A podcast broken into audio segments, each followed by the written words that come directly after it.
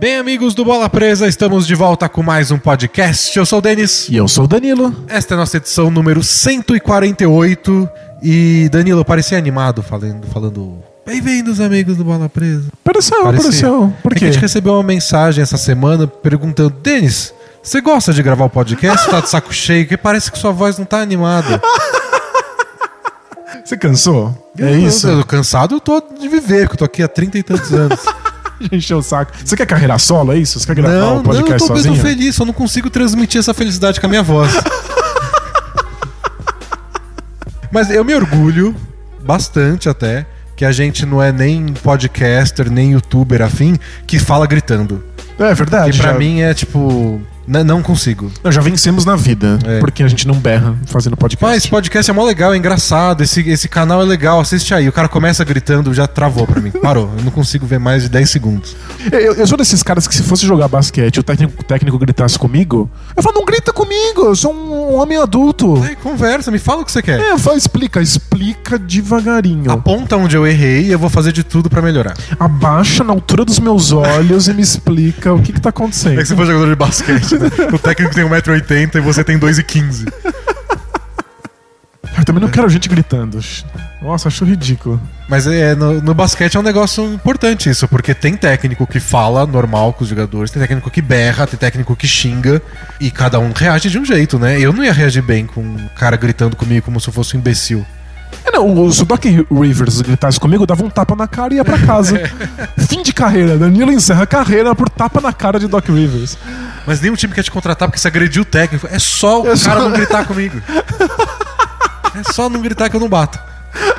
Eu sou muito educado, inclusive, É. muito simpático.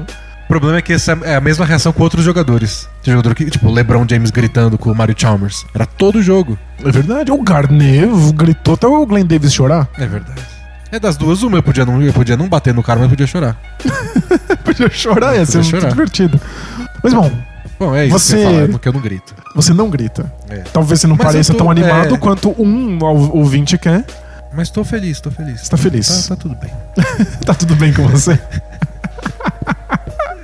Tá tudo bem porque nós temos muitos assinantes. É isso que me deixa feliz. É, não, pô, É isso. Nada deixa as pessoas mais felizes do que pagarem as contas. Pagar É, a conta dá uma paz de espírito. é. é. Cai o salário assim. Sim, é, você tá feliz. Você lembra as contas pra pagar logo depois. Mas você tem aquele segundo de felicidade. Exato. Então, quando nossos assinantes nos ajudam, a gente passa aquele momentinho feliz. Então, se eu não pareço tão feliz, que tal você virar assinante? e dar mais dinheiro. Se você dobrar o número de assinaturas, talvez eu pareça bem mais feliz. Nossa, claro, porque a gente vai estar escrevendo sobre basquete no Havaí. É. Enquanto toma água de coco e, e come uvas na- na- dadas na boca por nativos. E, e foge do alerta de míssel lá. Ex- exatamente. Isso é engraçado, né? Nossa, vocês podem morar em qualquer lugar do mundo porque vocês são milionários da, da blogosfera. Por que vocês não vão morar num lugar que tem time da NBA? Não, vai, gente. Muito mais legal. É. Pra mim, que não nado nem surfo. Você quer ir pra Detroit? Não, eu quero ir pra Havaí. É, é. Mas vamos lá. Se o pessoal quiser assinar e levar a gente pra Havaí, o que, eles têm que fazer? Projeto Bola Presa Havaí. Eles têm que ir no apoia.se barra bola presa e nos dando nove reais mensais. Eles têm acesso a dois textos exclusivos por semana. Um é o filtro bola presa com as amenidades da NBA, outro é um texto de tema aleatório. Livre, tema livre. Livre, tema livre, tipo aula, aula de redação. Faz um desenho aí, aluno. Que eu tô entediado. Com- com- conta como foi suas férias, é o maior, maior migué de professor. Por 14 reais por mês, você tem acesso a esses textos e mais um podcast mensal exclusivo e mais um vídeo mensal É, exclusivo. o nosso primeiro vídeo mensal tá chegando. Vamos ver como é que. É, deve- acho que deve ficar pronto pra semana que vem. Vamos lá. E por 20 reais mensais você tem acesso ao nosso grupo exclusivo no Facebook, que a gente fica lá conversando sobre basquete toda a rodada. E também um sorteio de uma camiseta bola presa em parceria com a ITs, que são camisetas importadas e a gente cede as estampas. Você vai lá no itees, ites.com e aí lá tem a coleção bola presa. Quem é nosso assinante concorre num sorteio, mas se você não for assinante, você pode comprar diretamente e receber Tem, na tem sua uma casa. belíssima estampa do James Harden, Fear the Beard, com a barbinha dele lá. E Você deveria comprar porque ele fez um triple-double com 60 pontos essa semana. Exato, todo, todo ser humano deveria respeitá-lo nesse segundo. E se você tivesse essa camiseta, você podia usar no dia seguinte, ia puxar assunto com a galera pra poder falar, não, o cara, é- o cara é bom pra caralho, mano. E aí ninguém Ontem fez entender, 60 pontos. ninguém entender porque ninguém assiste basquete. É. Mas fala o que você tá falando, cara. Eu achei que era o Lula. O, o medo é uma camiseta vermelha com uma barba. É. São tempos difíceis pra andar com camiseta na, na, na rua. Então, mas, mas é, vale a pena, porque se homenageia o Harden, corre risco de apanhar na rua Exato. de, de pessoas conservadoras. E, e quando você achar que você tá sozinho, porque tipo, meu Deus, ninguém reconheceu que é o Harden, aí você assina a bola presa e vai lá no grupo de assinantes, porque Aí, todo mundo é. sabe. É o lugar, pra quem quer conversar sobre a rodada e não tem amigos que gostam de NBA, o grupo do Facebook é, o- é o lugar. E a gente tá sempre lá também batendo papo. É. E também siga a gente nas redes sociais tudo. Facebook, que não chega mais post pra ninguém, porque o Facebook boicota.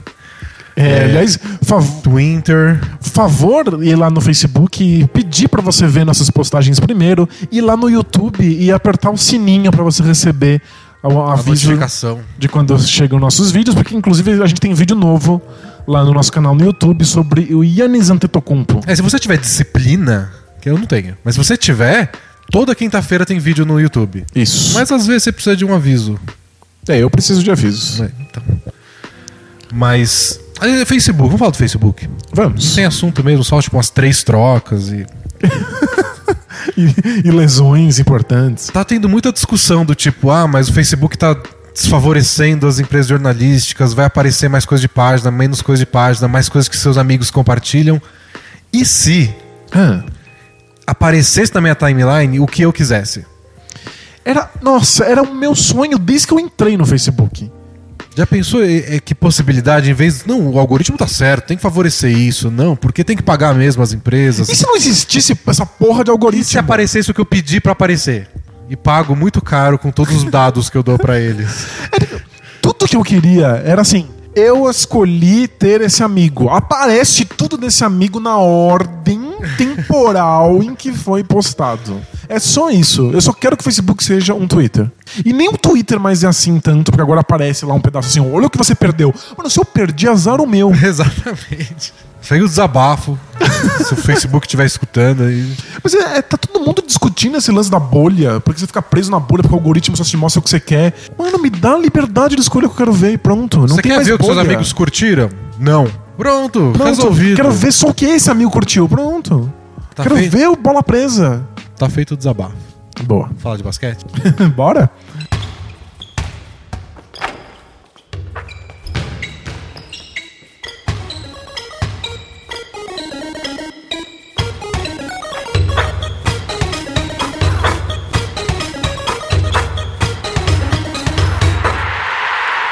Você quer começar, Danilo, falando o que aconteceu mil anos atrás, que nem parece que é dessa semana. Veja o que você perdeu. É, veja que você perdeu. Lesão do DeMarcus Cousins.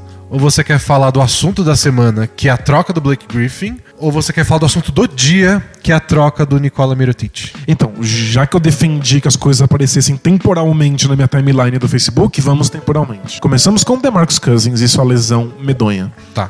Então, Cousins fora da temporada. Pelicans semi-desesperado. Porque essa, eu escrevi um post sobre isso, quem quiser ler lá no blog, que essa era a temporada pro Pelicans achar respostas. Exato. Era o último ano do contrato do Cousins, último ano do contrato do general manager Del Demps, último ano do contrato do Alvin Gentry, que é o técnico. Ou se não era o último ano, tinha opção pra encerrar o contrato. Então era tipo, vamos ver se dá pra seguir nesse caminho, não dá, vamos recomeçar do zero. E aí quando as coisas estavam encaminhando pra a gente começar a ter uma resposta, acabou a temporada. É, é, acho que esse é o problema. Talvez não tenha acabado.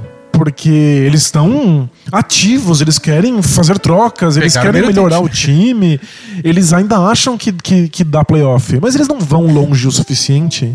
E não sei se deu pra vender a ideia pros membros desse grupo que, isso, que o time tem verdadeiramente potencial. É, mesmo que as coisas deem certo, o time joga bem e vai Exato. pro playoffs e perde na primeira rodada pro Houston, pro Warriors, não sei. É, que é o que acon- aconteceria. é. Mas e a resposta para o caso de Marcus Cousins? Que era o Exato. que eles queriam saber. O Cousins vai ter uma resposta sobre isso? Não sei. Porque o Cousins e o Anthony Davis nem estavam jogando tão bem juntos. O Rondo deu uma ajudada, mas eles vinham numa fase muito boa. Os últimos 5, 6 jogos, finalmente parecia que o time tava engrenando. E, e mesmo assim, foram, foram sete vitórias em oito, nos últimos oito jogos, até o Cousins machucar. Só que uns cinco desses jogos foram decididos por pouquíssimos pontos. É, poderiam ter sido derrotas. Podiam ter sido derrotas, mas foram vitórias. Isso, e eles estavam.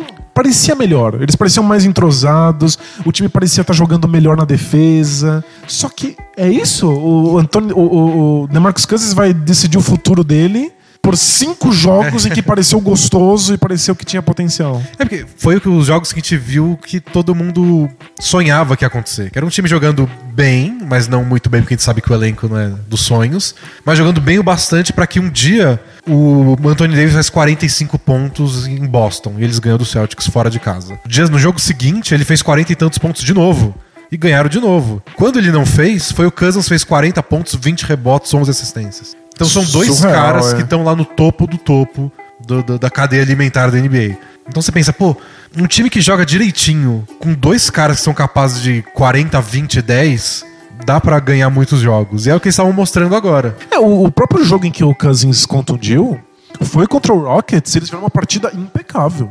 É, só não foi perfeita porque no último quarto eles vacilaram, a diferença de 20 caiu, empatou o jogo, né? É, o, o Cousins tomou um monte de decisões medonhas, cometeu um monte de turnovers, forçou umas jogadas Ele tentou uns ver. passes de cruzar a quadra inteira que foi tipo na mão do Ariza, assim. É, tipo, Nem foi, esticou o braço. foi meio medonho. Porém, eles estavam perfeitamente azeitados e venceram o jogo mesmo sem o Cousins em cima foi- do Rockets, é um dos melhores times da NBA. Foi o segundo jogo que o, que o Pelicans deu mais assistências no- na temporada. E lembra que você fez um post no começo do ano sobre como o ataque deles, a bola não se mexia, É. era a bola na mão de um e mano a mano. E nesse jogo, nem foi tanto partida fantástica do Rondo. Foi o time inteiro tocando a bola, todo mundo se mexendo, E- e- respondendo bem a defesa do Rockets. encontrando com esses passes arremessos de três pontos. Que acho que era o maior problema do começo da temporada do Pelicans.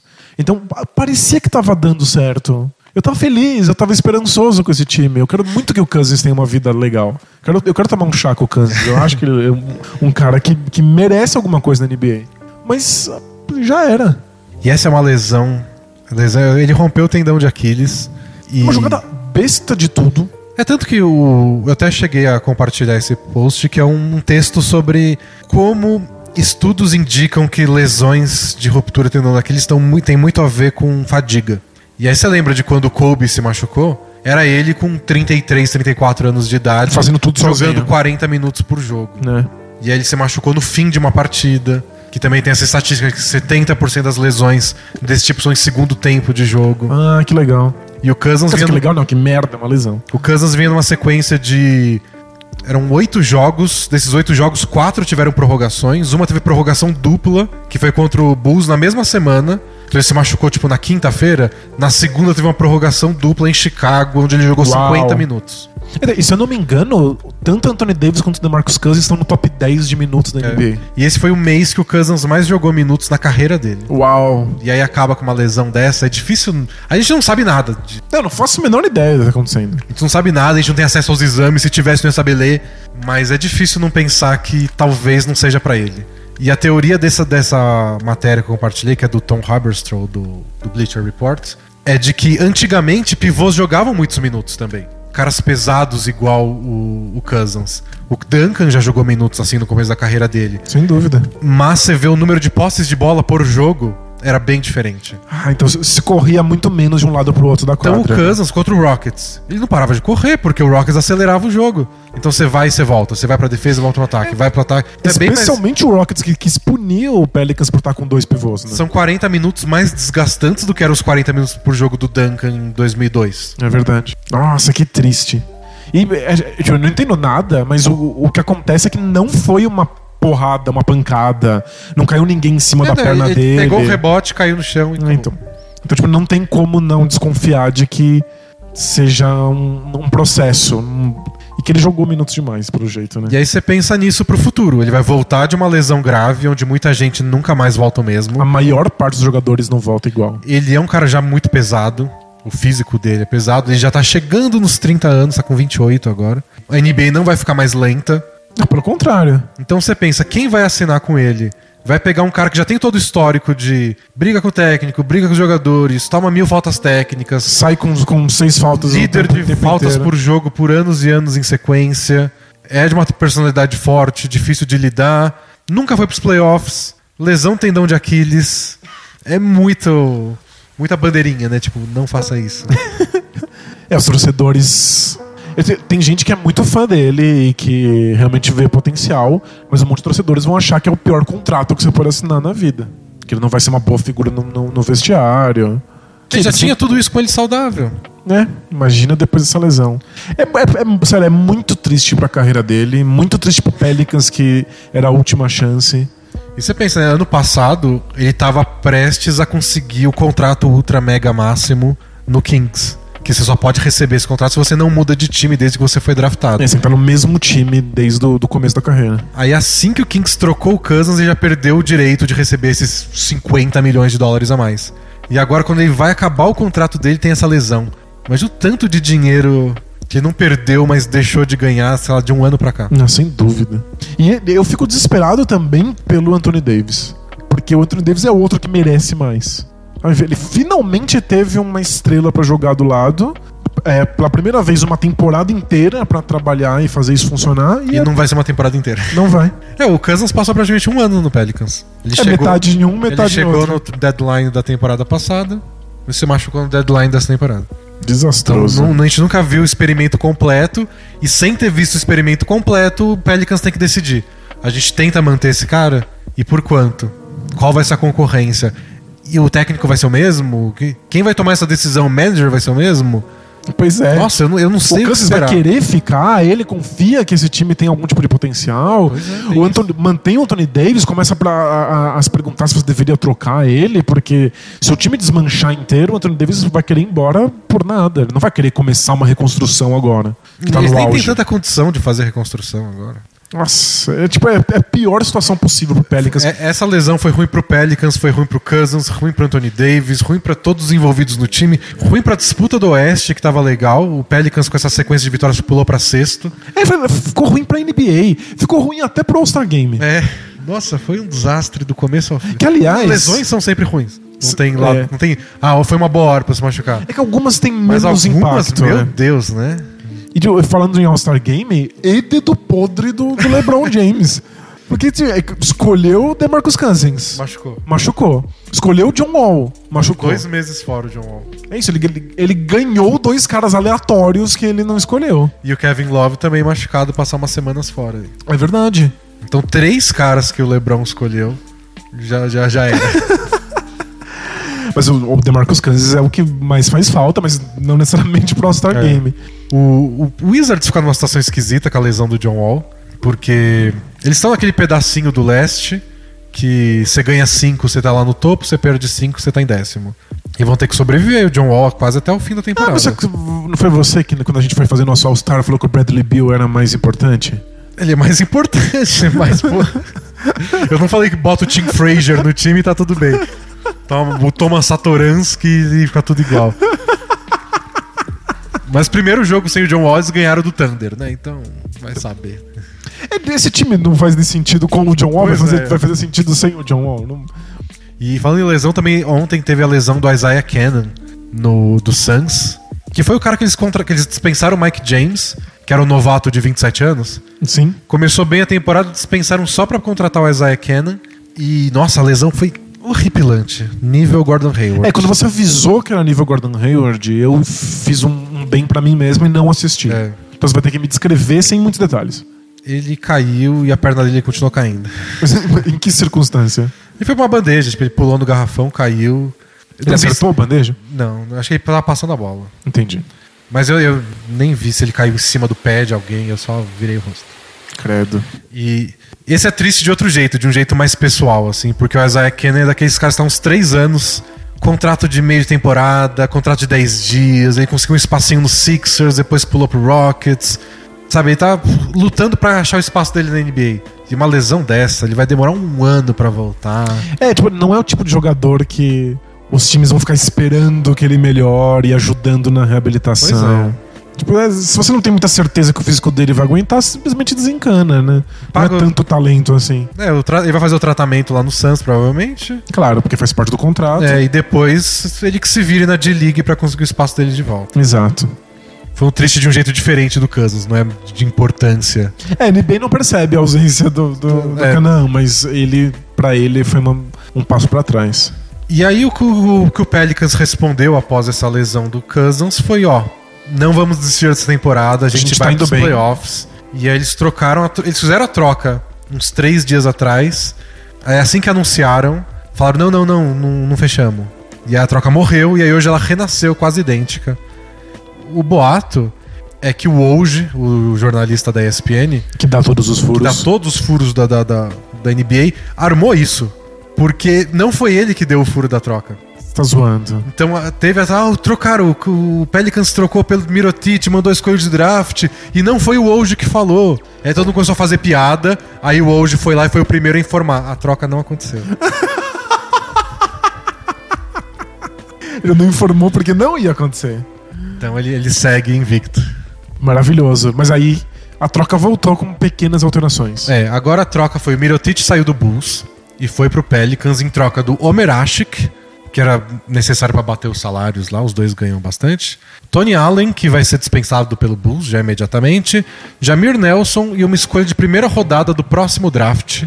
Como a troca aconteceu horas antes da gente começar o podcast, a gente não tem os detalhes.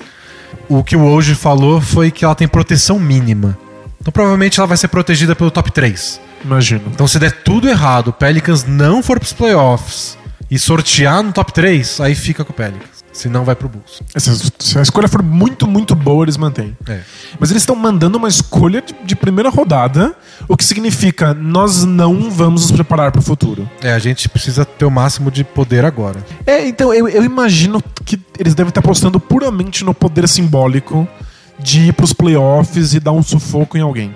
Pra convencer o. pro técnico dizer eu tenho um lugar aqui, pro general manager falar, olha, eu construí uma coisa que tá quase dando certo, e pro Cousins pensar, se eu estivesse lá, a gente teria chegado mais longe. É. É, puramente isso. Não, não acho que funciona, não acho que apazigua ninguém, mas eu acho que é tudo que o Pelicans tem pra tentar. A gente vai falar bastante disso na hora da troca do Blake Griffin, que algumas trocas parecem ruins, mas elas são ruins por causa de outras trocas, outros movimentos que você fez anos atrás. E quando você tá nesse momento agora, É, já não era, existe é. troca muito boa. É, o Pelicans se colocou numa posição muito ruim. Porque eles, eles pegaram o Cousins já no desespero, já sabendo que o contrato ia durar pouco, já morrendo de cagaço do Anthony Davis embora. É, o Pelicans tava numa situação ruim e foram chutados pra lama, assim, pela lesão do Cousins. Exato. Chega uma hora que você não tem muito o que fazer. É, então. Se você ficar se preocupando em manter a escolha de draft, a essa altura do campeonato. É, é o famoso pisou na merda, abre os dedos. Exatamente. Se eles se colocaram nessa situação, não dá pra agora começar a pensar no futuro. Já era, é muitos anos de cagada. Se o Anthony Davis olha pra eles e fala: se vocês não estão dispostos a mandar uma escolha de draft, que tem tudo pra ser, sei lá, escolha 12, 15, dependendo da posição que vocês forem pros playoffs ou não. Vocês não querem mandar essa escolha pra um cara que vai me ajudar agora? Já me troca também. Já vamos, vamos E já manda o Anthony Davis embora também, porque. O, o Mirotic eu acho interessante porque é o que você falou, o Pelicans precisa de arremesso de três. Desesperadamente. O Mirotic tá cheio de altos e baixos, mas nessa temporada ele tá bem nos arremessos. Tá até fazendo mais do que só arremessar, que o que ele fazia na temporada passada. Pode ajudar imediatamente, pode ajudar se o Cousins voltar no próximo ano. É um cara que dá pra imaginar manter no time. Não, sem dúvida. É. Se os planos. Porque o, o, o, o, se o Pelicans tem planos para o futuro, tem que ser com o que eles têm agora. Eles não podem fazer uma reconstrução. Uma reconstrução levaria 10 anos para eles fazerem. Então, se eles querem chegar nos playoffs forte com Anthony Davis e DeMarcus Cousins, caso o DeMarcus Cousins consiga jogar basquete, eles não podem ter um monte de novato, não pode ter pirralho. Não É, tem que ser um cara que possa contribuir de alguma forma. Eu acho que o Mirotic tá nesse grupo. É, acho que eu consigo imaginar ele num time veterano que chega numa final de conferência. É, ele não, não fazia nenhum, assim, zero, menos 40 sentido o Mirotic tá no Bulls. É, nenhum mesmo. Com um monte de moleque, pirralho, chance zero de qualquer coisa. Como Ainda mais depois da briga lá. Ele não queria estar lá. Ele jogou bem pra melhorar o valor de mercado dele De- e dele conseguiram próprio, né? capitalizar. Ele foi pra um time onde ele vai jogar e o Bulls conseguiu uma escolha de draft. Não, o, o Mirotic atrapalhava muito o Bulls. Porque o Bulls Ganhando o jogo, né? Não, o Bulls precisa perder, meu. Tem que ficar vencendo o jogo, não faz nenhum sentido. Ele tá Eles embalaram não sei quantas vitórias quando ele voltou do soco na cara do Bob Foi. Portes. metendo um monte de bola. Ele, tá- ele aprendeu a usar o espaço que ele. Que, que ele perde porque ele tá sempre arremessando e as pessoas têm que marcar ali perto. Ele aprendeu a infiltrar e, e bater os, os marcadores na primeira passada. Tipo, ele, ele é um jogador bem mais completo do que parecia. Ele pareceu mais engajado esse ano, talvez com esse objetivo nobre de ser trocado. Mas volta e meia ele parecia meio desinteressado. Tipo, eu só queria arremessar. Ele é quase mais participativo esse ano, Faz sentido. fazendo né? bloqueio, voltando pra defesa, pegando mais rebote. Já que você não defende bem, pega rebote, pelo menos. É o que eu acho. É, defende bem mal. Que é o que eu sempre falava do Boozer. Defende mal, mas pelo menos se comunica, grita, avisa pra onde vai ser o pick and roll e pega rebote depois. É o mínimo que você pode fazer se você não consegue deixar um, ficar na frente do seu do cara que tá atacando. É, o Boozer pegava lá mais de 10 rebotes por jogo, não Pois defendia nem ponto de vista. Não calava a boca, pelo menos pra avisar, tipo, ó, bloqueia desse lado. Olha, eu sou ruim aqui, eu não consigo marcar. É, tipo, não deixa infiltrar porque eu não vou fazer nada. Melhor comunicação. É. Não deixa passar que eu sou ruim. Era uma coisa que o Thibodeau pedia muito, né? Pra comunicar na defesa. Os caras que estão atrás, no garrafão, eles têm que avisar muito pra que lado direcionar a defesa. E o Boozer fazia isso, é que chegava o cara, a bola no cara que ele tava marcando, É, não faz nada. não fazia nada, nada, incapaz de levantar o braço. Limitações severas. É. Mas aí o Noah marcava muito bem o cara e dava rebote e o Boozer pegava. É. Então é isso, se o Mirotic se comunicar bem e pegar rebote, tá tudo bem. Já é alguma coisa. Não vai fazer milagre, não vai elevar o nível do Pelicans, mas não deixa cair tanto assim. Exato. E, e é o, que, o que dá a entender essa troca é que ele vai ficar pelo menos mais um ano, essa temporada e a próxima, porque o Mirotic tinha uma coisa curiosa no contrato dele, que ele podia vetar essa troca caso o time que fosse receber ele não garantisse o próximo ano de contrato. É, não é. Poucos jogadores têm cláusulas que vetam troca. Não é, esse Tr- o Três caso. jogadores tem, é o Carmelo, o LeBron e o Nowitzki. é. Olha, boa. Então é, raro, você precisa estar no time há 10 anos, precisa, tem várias coisas pra poder ter esse poder. É, não, o Mirotic não tem essa moral, não é isso. Mas era uma coisa de ter contrato garantido. Então ele tinha mais um ano de contrato, que era uma escolha do time, e esse o próximo time, se ele for trocado pelo, por um outro time, esse time tinha que garantir, ó, a gente vai ficar com. É isso. Se outro time garante esse contrato que era opcional, esse ano de contrato a mais opcional, o Mirotic tem que ir. Mas se o time falar, nós não vamos dar, aí o Mirotic pode vetar a É. troca. É que tudo indica, eu acho que o Pelicans vai querer ficar com ele também. Ah, sim, é, com certeza. O Mirotic garantiu mais um ano de contrato. Não tem mais volta, tem que ir nessa direção. E o, o DeMarcus Cousins, curiosamente, vai fazer mais falta no perímetro do que vai fazer no garrafão. Ele era um dos, dos principais arremessadores de três pontos. Durante um bom pedaço da temporada, ele era o melhor arremessador da equipe. Então, o Mirotic quebra esse galho aí. É, Eles perdem um cara pra controlar a bola, que o Cousins fazia bastante. Eles vão precisar mais do Rondo, precisar mais do Drew Holiday. É, mas acho que, curiosamente, o Pelicans tem pessoas pra fazer isso. Acho que o que incomoda mais é que o estilo de jogo do Anthony Davis com o DeMarcus Cousins, que era um estilo diferente, precisava ser novo, que demorou tanto pra encaixar, quando encaixou, acabou. É, que o, o, Mirotic é um time mais comum, parecido É, com os outros. Eles têm mu- muito mais peças pra fazer um time comum. E você não cria tanta aquela dor de cabeça pro outro time, que é tipo, nossa, a gente vai ter que marcar dois caras gigantescos. e- É. Mas o Pelicans vai dar um time comum ótimo. Eles têm os armadores, tem gente pra segurar a bola. O Joe Holiday pode participar muito mais do que tá participando hoje. Então tranquilo. Eu acho que tem chance deles continuarem indo pros playoffs. Eles estavam em sexto, acho que hum, difícil manter em sexto. O Blazers tá jogando bem. O Nuggets. Nuggets perdeu vários jogos por muito pouco contra times bons. Acho que o Nuggets ainda vai melhorar. Então talvez o Pelicans caia, passe em oitavo. Perde... A ameaça do Clippers agora não sei se é tão forte. É, acho que não. Mas acho que o Pelicans se mantém na briga. É, Mas dúvida. não deixa de ser um desastre. É um desastre.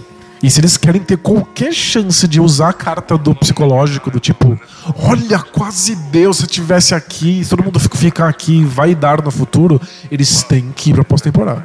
É, sim. Não rola, não, não, ir não dá pra falar, ó, Cousins, a gente acabou em décimo, mas se tivesse aqui. Opa, aí era terceiro, né?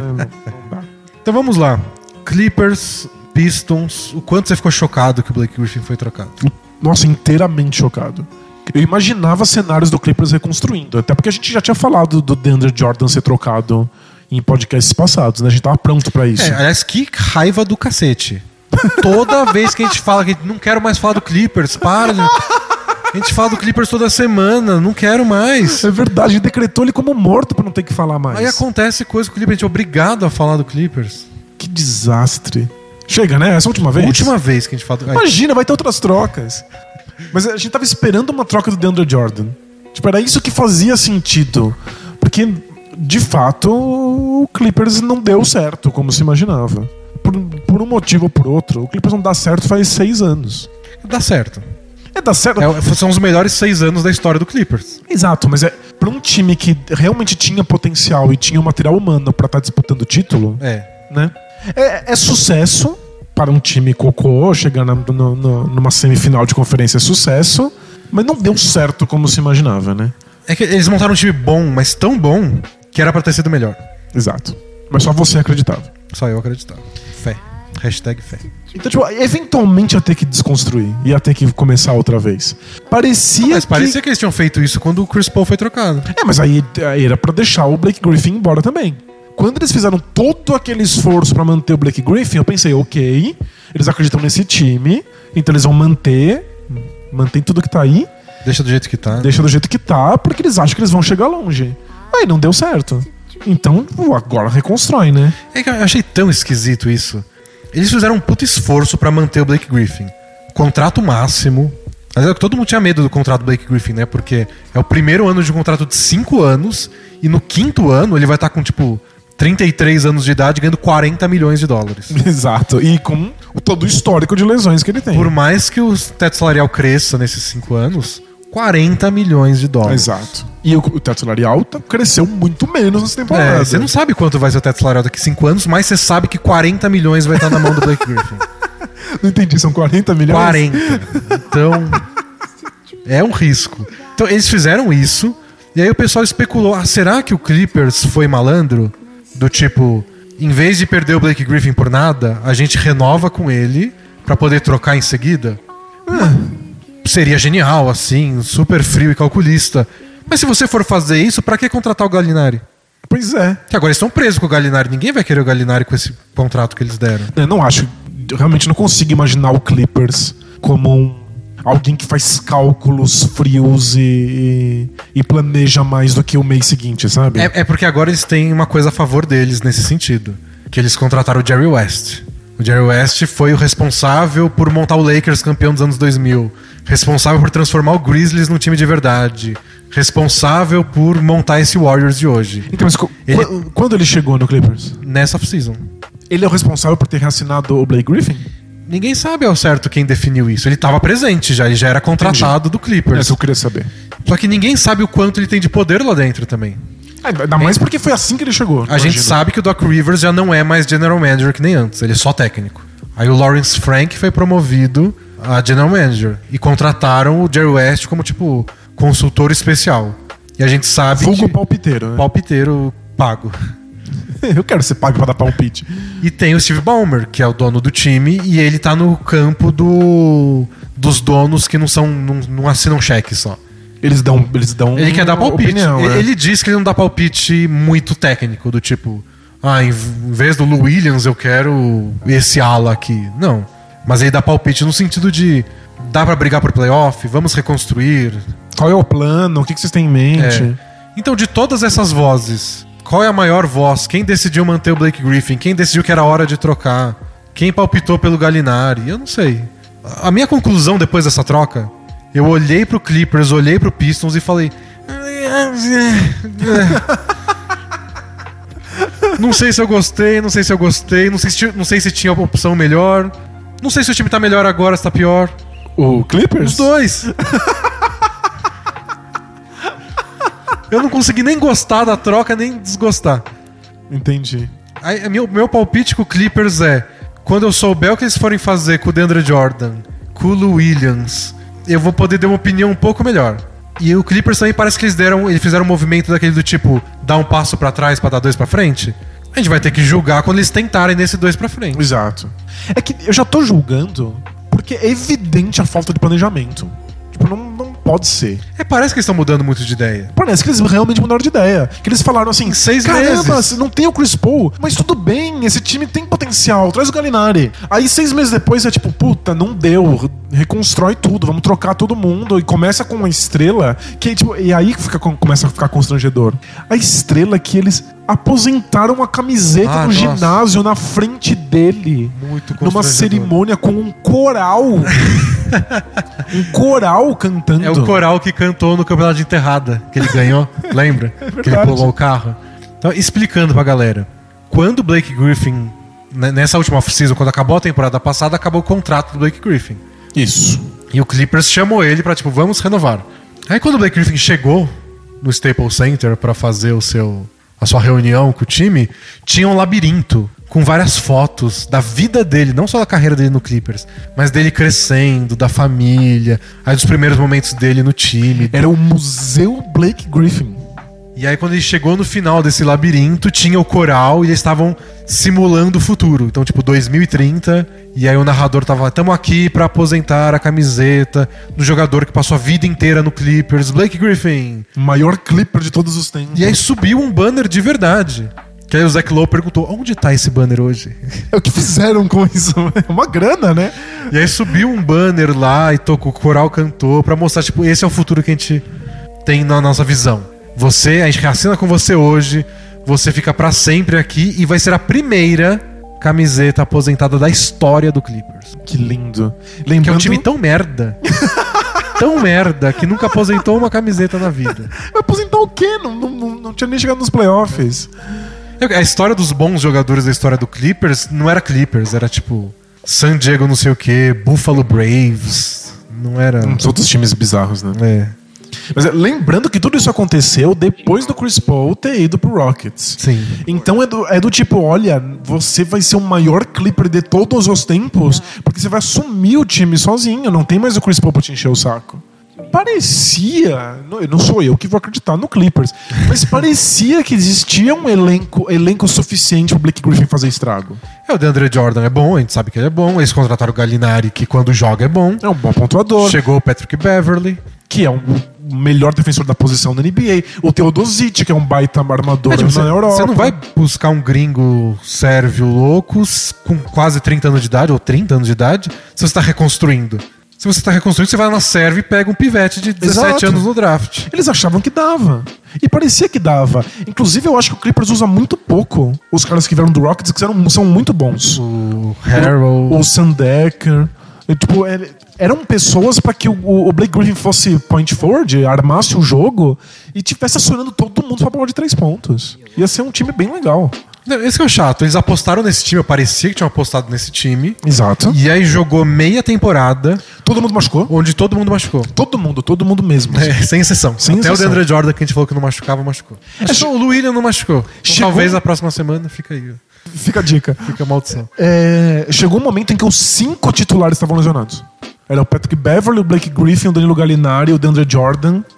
É que nunca ficou. E o Austin Rivers. o Austin Rivers. É que ficou meio nessa dúvida. Nunca foi certo quem era o titular, se era o Austin Rivers ou o Theodosic. Mas os dois machucaram. Exato, é, o Todos Hit também Na tava. dúvida, os dois machucaram. Tipo, Foi, foi um desastre. Mas aí você joga fora o time só porque ele contundiu todo mundo de uma vez? É só se você fala assim, caramba, é tanta lesão que nunca esse time vai jogar junto, né? É, parece que eles desistiram cedo demais de uma coisa que eles apostaram há poucos meses. E, curiosamente, quando o Blake Griffin voltou de lesão, o time começou a vencer. O timing foi péssimo. Quando você tem cinco titulares lesionados, você começa a fazer troca, eu entendo o seu desespero. Mas quando volta os caras e aí você começa a vencer partida, você faz a troca? O Bill Simmons falou que foi o lado estrategista do Jerry West. Que falou, pega os números dos últimos sete jogos do Blake Griffin. É tipo 25 pontos, 10 rebotes, 5 assistências. Tá jogando muito, agora troca. É, exatamente. Entendi. Aí, aí a ideia era tipo, vamos trocar agora e tá jogando bem. Não, não, só mais um jogo. É, é o, o caso do Lou Williams, né? É, se você for nunca- trocar o Williams, troca hoje. Ele, ele nunca vai ter uma temporada tão boa. Ele tá no fim da carreira. Tipo, ele é velho. Você tem que mandar ele hoje. Ele vai machucar, que agora a gente falou que ele não machucou, vai machucar essa semana. Então, tem que, tem que trocar antes dele contundir. Mas foi muito esquisito eles abandonarem o time de repente. Não tem como olhar pra esse Clippers sem Blake Griffin e não imaginar que é reconstrução total. Só que reconstrução total não faz sentido ter o Lou Williams, não faz sentido ter o Gallinari, não faz sentido ter o DeAndre Jordan, não faz sentido ter o Teodosic. Então você se livra de todo mundo. Você acabou de contratar. Tirando o DeAndre Jordan. Exato. Então, o meu palpite, meu palpite número um sobre qual é o plano do Clippers, que eu acho que combina com todo mundo que tá envolvido, É. é eles querem ser o Boston Celtics. Então eu acho que alguém convenceu todo mundo lá, inclusive o Steve Ballmer, do tipo, ó. Que o Ballmer sempre falou isso. Tipo, eu comprei esse time, gastei um bilhão aqui, quero ganhar, quero ir pra playoff, eu não tenho essa de ficar perdendo, não tenho paciência pra isso, não. Ele não quer fazer uma reconstrução Sixers. É. Tipo, então, vamos feder por oito anos, mas daqui a pouco a gente vai ter uma estrela. disse isso com todas as letras e ele tá planejando montar um ginásio novo só pro Clippers pra não dividir com o Lakers. Tem a questão do público, porque o Clippers nunca foi relevante, nunca teve torcida. Não é alguém que pode se dar tanto ao luxo de passar mais cinco anos em segundo plano. É, o, o- o time até era interessante, divertido, antes do, do Blake Griffin e do Chris Paul. Mas não atraía público. Não. Foi Blake Griffin e Chris Paul juntos fizeram o Lob City, é a cidade das pontes aéreas, e aí começou Fizeram a lotar Clippers ginásio. encher ginásio. Nem tanto torcedor, ainda tem as piadas que Los Angeles todo mundo vai ao Clippers. Mas enchia o ginásio, passava na TV. Virou um time relevante, né? podia atrair free agents. Então teve, tem isso que é difícil você jogar fora. Porque se o Clippers vai pra uma reconstrução muito extrema, você fala, ah, voltou a ser o Clippers. É, então o que você acha que não é uma reconstrução extrema? Não acho uma construção Não extrema. parece, não casa com o dono, né? É, então acho que eles querem ser os Celtics do tipo, vamos reconstruir e não ser ruim ao mesmo tempo. Ou que seja, é Vamos a- pra final da conferência no meio do processo de reconstrução. Exatamente. Que é simplesmente a coisa mais dif- difícil de se fazer na NBA. Nunca vi isso acontecer antes do Celtics, você viu? É, hum, tem que pesquisar, não lembro. De cabeça é muito difícil. Um time que chegar tão longe nos playoffs com um monte de novato em plena reconstrução é bizarro. Porque pra isso, eles estão. Eles podem manter o Williams, por exemplo, que é um cara que mantém o time sendo relevante, faz os 40 pontos que ele tá fazendo. Troca o DeAndre Jordan. Mas aí na troca do DeAndre Jordan você tem que pegar alguma coisa a mais do que só escolha de draft. Entendi. Que é o que eles fizeram com o Blake Griffin. Você tem que pegar uns caras que mantenham o elenco sólido, assim. Então você trocou o Blake Griffin, parece na reconstrução total. Eles foram pela escolha de draft.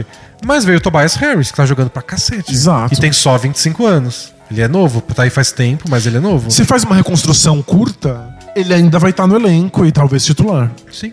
E você trouxe também o Avery Bradley. Só que o Avery Bradley vale alguma coisa se você trocar de novo. Você pode trocar de novo ele agora. Aliás, muita gente perguntou se ele podia ser trocado imediatamente. Ele pode, desde que não seja enfiado no pacote. É, a, gente, a gente suou um pouco procurando as regras, mas é como a troca, não, não- os salários não bateram perfeitamente, então cria-se um, um, um team ex- exception, um trade exception. É. Um vale trocas que você ganha em dinheiro. Quando isso acontece, um jogador não pode ser trocado sozinho para outra equipe imediatamente. Quer dizer, não, ele só pode ser trocado sozinho. Sozinho, é. Isso. Ele não pode ser trocado num pacote. Mas não podem outras mandar coisas. Bradley mais DeAndre Jordan pra alguém. Isso. Ou se for pra alguém, tem que ser pacotes separados. Você tem que fazer uma troca que funciona Bradley por alguém e depois uma outra troca em paralelo DeAndre Jordan. Perfeito. É uma confusão, mas eles podem fazer isso. Ou podem ficar com o Avery Bradley e tentar renovar na próxima temporada. Ele também não é velho. Ou podem não renovar e só limpar isso do salário. Isso, só, só se livra. É, Então- não, é que tem, tem valor de troca ainda. dá alguma flexibilidade. Eles podem fazer três coisas diferentes com o Bradley. O Tobias Harris pode ser trocado porque ele tem valor. Ele tá jogando bem, é jovem. podem ficar com ele no time pro time continuar jogando bem. São muitas opções. Tipo, se você pega o time hoje, fala, não vamos trocar o DeAndre Jordan, não vamos fazer nada, e bota esse time na quadra, É um time que luta pela oitava vaga. que é o que eles estavam fazendo já. É. O Tobias Harris pega os minutos do, do Blake Griffin, ele joga diferente, mas tá jogando bem. O Bradley pode pegar os minutos que o Austin Rivers tinha e não tá jogando porque tá machucado. O bom, a versão boa do Avery Bradley é 100 vezes melhor que o Austin Rivers. Ah, sem dúvida. É que eu acho que o, o Clippers com Blake Griffin tinha mais potencial. Ah, Dava pra sim, sonhar bem mais acho, alto. também acho. Mas esse time pode sonhar com a oitava vaga, que é o que a gente tava vendo agora por causa das lesões. Então talvez o time possa querer ir pros playoffs desse ano, continuar na briga, e ao mesmo tempo eles conseguiram um cara mais jovem que o Blake Griffin, mais flexibilidade e mais a escolha de draft. Então eu acho que é isso que o Clippers está mirando. Entendi. Agora, conseguir. Você precisa de um golpe de sorte. Na, na questão do Celtics, precisou ter um dos melhores técnicos da NBA. Um monte de novato que deu certo, É. que se encaixou num. Precisa ter um esquema, precisa ter um sistema. Coisa que o Doc Rivers nunca teve. Que estavam falando do, do Pistons, né? Coisas que o Pistons errou e acertou antes de trazer o Blake Griffin. Aí saiu a notícia de que eles ficaram muito em dúvida, tipo, até o minuto final, se eles draftavam o Stanley Johnson ou o Devin Booker. Aí eles pegaram o Stanley Johnson. E no draft passado, eles tinham o Donovan Mitchell na frente deles. Aí pegaram o Luke Kennard. É, tipo, é, Que não é ruim, tá jogando bem o Luke Kennard. Não, eu, eu, O Donovan Mitchell. É que o o Stanley Johnson quase. teve uma temporada boa. A temporada passada dele foi bem ok. Nessa, tipo, não, evoluiu tanto quanto deveria. Não é que eles pegam jogadores ruins. E, tipo, e no fundo você tá, você tá ali no, até o último minuto, um ou outro. É muito de sorte. Draft tem Você isso. tem que acertar. O Celtics acertou. É. O Clippers vai ter que fazer isso. Mas eu acho que o Clippers é um time ruim, mas todos os membros do elenco têm valor de troca. Todos eles, se ficarem no elenco, têm alguma coisa pra contribuir. Todos eles hoje seriam trocados por coisas de valor. Então, isso é outra coisa bem Celtics. Eles pegaram uma troca, uma escolha de draft com o Chris Paul, na troca do Chris Paul. Pegaram mais uma agora na troca do Blake Griffin. É que a do, a do Chris Paul já, já virou o Galinari. Eles mandaram pelo Gallinari? É. Cagaram no Gallinari. É porque era outro plano. Eles não estavam querendo virar o Celtics. Mas a questão é manter a flexibilidade, que é o que o Celtics sempre fez. Esse tempo todo, eles sempre tinham, você pensar, pra onde vai esse cara? Ah, o Celtics tem espaço na folha salarial, tem escolha de draft pra mandar e tem jogador jovem. Isso. Então o Celtics nunca tava fora da jogada. E eu acho que é isso que o Clippers quer. Eles limpam um pouco de salário aqui, pegam um jogador jovem ali, um cara de valor um pouco mais veterano lá. Faz sentido. Agora, o- isso é o passo pra trás. Definitivamente, eles estão recomeçando. E aí que- você se coloca em condição de melhorar no futuro próximo. Então é difícil julgar, assim. Você trocou o cara mais simbólico da, da história da franquia por uma chance de renovar bem. É muito. E depois de ter decidido subir a camiseta do Blake Griffin pra convencer esse cara a ficar. É. Tipo, Eu, eu acho muito constrangedor isso. Eu entendo o ceticismo todo do. Ah, é- são só negócios, todo mundo sabe que é só negócios, o Blake Griffin sabe que é só negócios. Tá bom, se todo mundo sabe que é só negócio, então não faz esse teatro todo. é, o teatro tem impacto psicológico, gente. O cara sonhou em, ter a camiseta aposentada lá em Los Angeles. Por isso que ele ficou, ele tinha outras ofertas. É, talvez ele tenha pesado mais os cinco anos de contrato do que a camiseta lá. Então, provavelmente até. Mas teve Mas um showzinho, teve, né? é. Se é tão sem valor, se é só negócios, negócios, então não faz isso. É, é vergonhoso. Só né? senta e mostra o contrato. Eu acho constrangedor pra todos os envolvidos. E eu espero que as pessoas parem de reclamar de jogador que abre mão do seu time pra ir jogar em situação melhor. É, é. Porque você faz. O, o Blake Griffin é o, o- o auge da lealdade. Ficou nessa merda de time amaldiçoado e aí seis meses depois foi trocado. Mas eu, eu acho que pra ser o Celtics, não só o Clippers precisa de muita sorte, mas precisa começar a mover uns jogadores já, assim. Gente que não faz sentido renovar já precisa rodar. Então eles precisam trocar o, o DeAndre Jordan e, na minha opinião, o Avery Bradley. Não faz sentido renovar ele. Tipo, o, É, eu acho que a única, a única chance de ser um bom negócio manter o Avery Bradley é eles olharem pro mercado e falarem, ó, esse cara não vai sair por mais de X milhões. A gente renova numa boa. Por um valor bom. pode ser. Porque eles mantêm o jogador. Eles fazem o que fizeram com o Blake Griffin. A gente mantém ele e mantém o valor de troca. Agora, se você renova o Avery Bradley por 14, por 19 milhões de dólares, aí perdeu É. o valor de troca na hora. É que o Bradley é um jogador muito útil. Não pra todos os times da NBA. Definitivamente não pra um Clippers em reconstrução. É. E ele jogou mal no Pistons. Sem Isso é o- Diz ele que está lesionado, que está com com questões na virilha. Mas definitivamente não foi um bom encaixe. Aliás, quem ganha muitos pontos nessa, nessa temporada, o Brad Stevens. Porque o Jay Crowder saiu, tá jogando pior. O Isaiah Thomas tá jogando pior, mas coitado, acabou de voltar. Sim, mas também tá jogando pior. É, O Avery Bradley. Acho que o único que saiu do Celtics e tá jogando bem de verdade é o Kelly Olynyk. Ele tá jogando muito, é verdade. Mas eu achei muito engraçado que os fãs do Celtics eram assim: não pode trocar o Bradley, não pode trocar o Joe Crowder, não pode trocar o Marcus Smart, não pode trocar o Isaiah Thomas. Agora já tá todo mundo falando assim: troca o Marcus Smart por outra coisa. Tudo que eles trocam vira melhor depois. Exato. Tudo que, tem, que eles trazem é melhor do que quem saiu. Gente, quando você olha de verdade, nenhum desses jogadores era tão bom assim. Não sei, parecia é mágico. que eles eram assim, deuses imortais. E virou até piada na off-season. Porque ficavam especulando coisas de troca com os envolvidos Celtics, porque é o esporte de todo mundo, né? Exato. Até porque milhões de peças de troca. E sempre que envolvia o Terry Rozier, os, os torcedores do Celtics ficavam, não, não, peraí. Deixa o Rozier aí, ele é bom. E aí virou piada do tipo, Anthony Davis, não, não, vamos ficar com o Rozier. de tão que eles eram protetores com o cara, porque não, ele vai dar certo. Mas você viu? Primeira partida do desgraçado é, como isso que eu ia titular na vida. Ele fez um triple-double. Triple-double ganharam do, do Knicks sem o Kyrie Irving jogar. É isso, o Kyrie Irving sentou, ele foi titular e fez um triple. Pois é, estavam certos. Anthony Davis não faria um triple-double no primeiro jogo?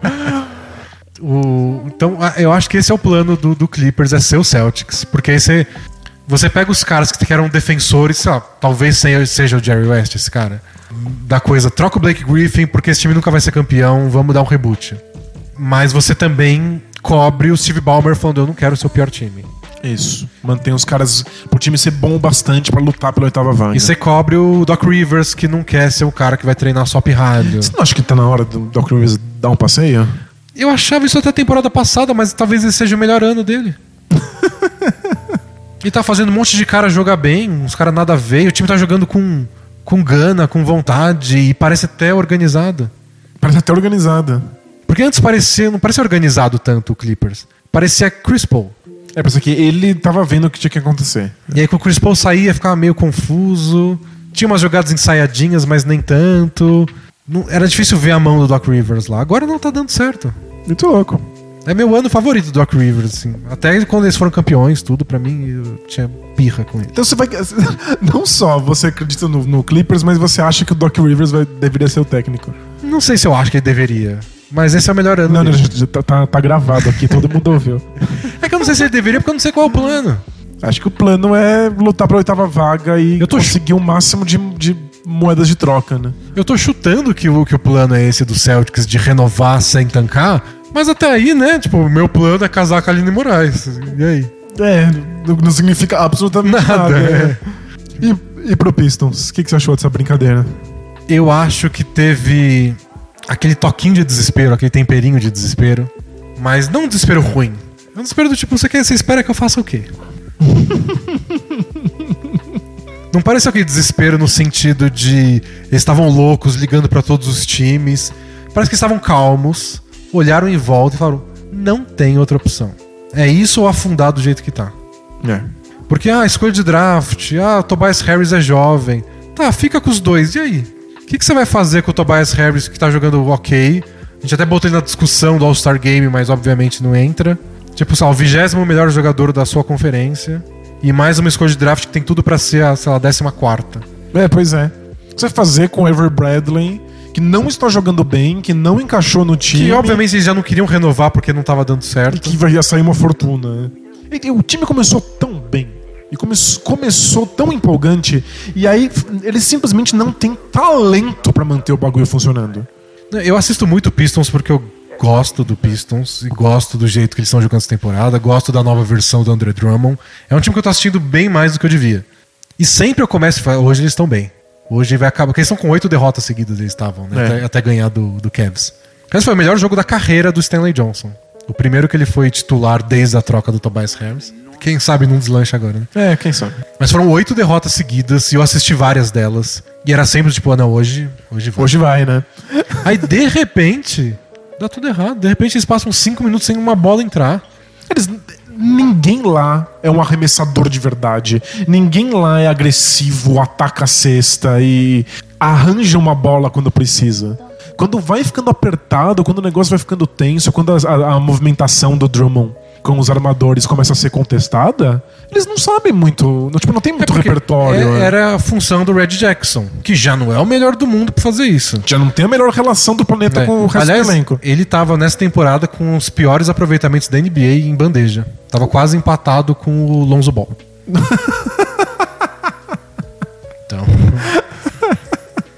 O Red Jackson, era, a função dele era essa e já não é a especialidade dele. Mas ele é um cara mais habilidoso, mais criativo, cava falta. Sem ele, putz, É muito, tava machucado. muito difícil. Então o time, o time tinha que ser muito organizado, muito disciplinado pra ter chance. E mesmo assim tinha hora que só não ia. É, só não tinha aquela pessoa matadora quem vai, vai cavar uma falta, vai acertar um arremesso difícil. Eu achava muito engraçado Avery Bradley achava que ele era essa pessoa. E às vezes ele achava isso também às vezes no Celtics e eu me enlouquecia. Sempre fiquei muito puto. É, tipo, nos playoffs ele teve que achar, né? Quando o Isaiah Thomas se machucou. É, Ele achava que, tipo, que outra coisa ele pode fazer, né? Tipo, ninguém aqui vai querer dar um arremesso, então ele, ele acha que ele é o Nash.